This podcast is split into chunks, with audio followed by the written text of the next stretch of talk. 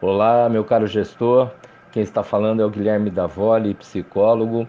E no programa Monólogo nós vamos ter um tempo para conversar sobre as implicações e impactos do retorno presencial às aulas.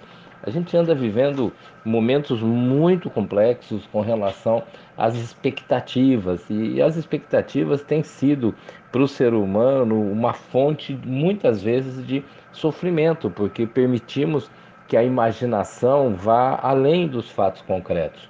Quando nós precisamos resolver situações de angústia, de situações de dúvida, a melhor coisa que podemos fazer é vamos ver o que, que temos de concreto para pensar, de concreto para trabalhar, porque se deixamos no campo da imaginação, se deixamos no campo das informações distorcidas que a todo momento estamos recebendo, estaremos sempre à mercê de um sofrimento, e isso acaba sendo o um grande problema.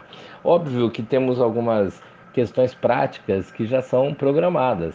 Todo mundo sabe dos cuidados biológicos, dos cuidados técnicos que são necessários nesse momento de retorno às aulas, a questão do álcool em gel, do distanciamento, da utilização de máscara.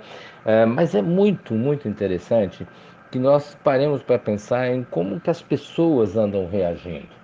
Mais do que simplesmente pensar a escola tendo foco no aluno, nós precisamos pensar um pouco no foco do aluno. O que, que esses alunos andam pensando? Mas, gestor, vamos imaginar também o que, que os professores andam pensando. Qual o tipo de insegurança que cada um deles traz?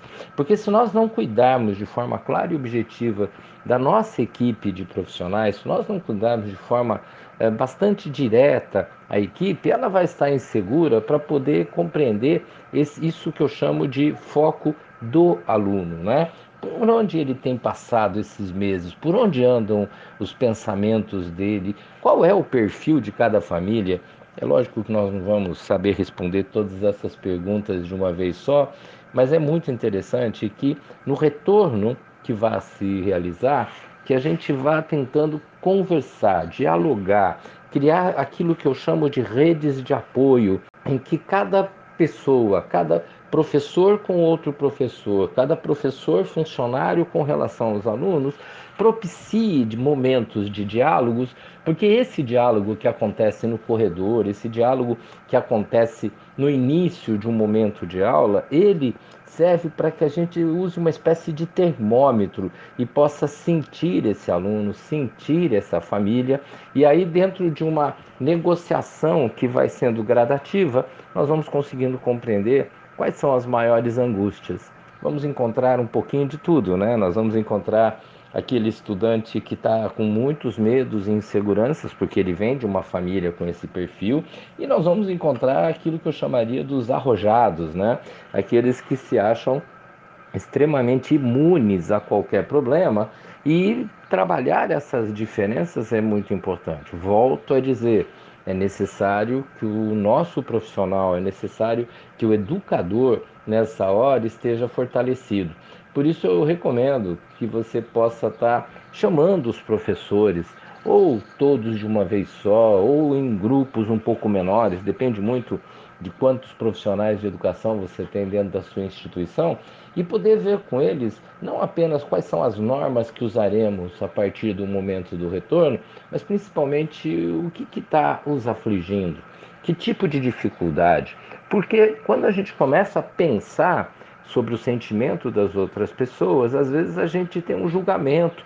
E o melhor seria a gente não estar julgando, mas sim estar trazendo mais para perto da realidade esse tipo de informação e trabalhando com essas informações trazidas ali pelo professor de história, de arte, de educação física, pensarmos juntos esse ambiente.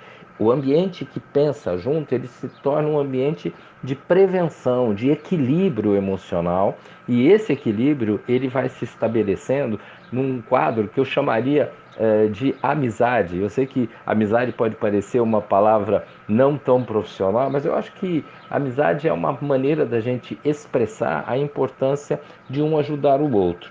Nesse sentido, o compositor Renato Teixeira, junto com Dominguinhos, eles fizeram uma música chamada Amizade Sincera e o início dela diz assim: A amizade sincera é um santo remédio, é um abrigo seguro. Eu acho que trazer isso para o momento em que a gente vai buscar essa inter-relação mais clara, mais próxima entre todos os membros que fazem parte da instituição, escola, é importante. Por quê? Porque as pessoas, quando conversam, elas criam essa aura, vamos assim chamar, de um santo remédio, algo que alivia as dores. Eu não estou aqui tão sozinho. E é um abrigo seguro. Eu falo, olha, quando eu estou naquele local, quando eu estou dentro da minha escola, eu sinto que as pessoas estão andando comigo, caminhando comigo. Não busque receitas prontas para uma situação que nunca vivemos antes. Não busque receitas prontas para alguma situação que a gente ouviu dizer que deu certo em outro lugar. Não, nós vamos é, criar a nossa receita, nós vamos é, adequar a nossa comunidade de estudantes e a nossa comunidade de educadores aquele processo. E a partir daí, na medida em que cada um sinta-se seguro com a presença do outro, aqueles detalhes que são de saneamento, né? de, de isolamento, eles ficam mais fáceis de ser vividos, ficam mais fáceis de ser, inclusive, suportados. Gestor, esse é o momento de pensar o futuro e contar muito com seus colaboradores. Lembre-se sempre, a nossa equipe não é uma equipe que tem uma função, a função de trabalhar os conteúdos dentro da escola. A nossa equipe é uma equipe para pensar junto, para crescer junto. E é trazendo todos para o diálogo é que nós conseguimos trabalhar isso da melhor forma possível. Resumindo um pouquinho todo, toda essa nossa ideia, vamos lá, hein? Primeiro, vamos dialogar com pequenos ou grandes grupos, dependendo aí do tamanho da sua instituição.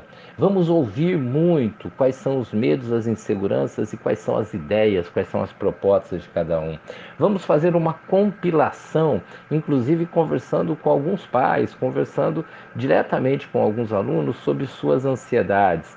A partir daí, como eu já usei a expressão, nós temos um termômetro da instituição e se nós conseguirmos manter essa estrutura do diálogo, essa estrutura da comunicação, nós vamos estar exatamente dentro dos cinco pilares socioemocionais que a BNCC nos traz e que, infelizmente, nesse 2020 não deu para ser empregado da maneira como todos imaginávamos.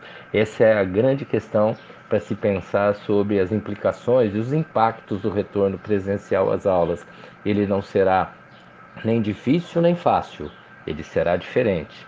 Ele não será apocalíptico, ele será algo que a gente vai experimentando aos poucos e a gente vai descobrindo formas cada vez mais adequadas de ajuste, e na medida em que esse processo vá caminhando, nós vamos retomando a nossa confiança, retomando a nossa segurança. Acredito sinceramente que estamos caminhando para um momento muito melhor do que aquele que vivíamos, onde as pessoas tendiam ao isolamento e por isso mesmo traziam tanta angústia, tanto sofrimento. Como eu comentei no início, o meu nome é Guilherme Davoli, eu sou psicólogo. Se você quiser entrar em contato, trocar uma ideia, dá um pulinho nas redes sociais, dá um pulinho lá no meu site guilhermedavoli.com.br. Eu fico completamente à sua disposição. Um grande abraço.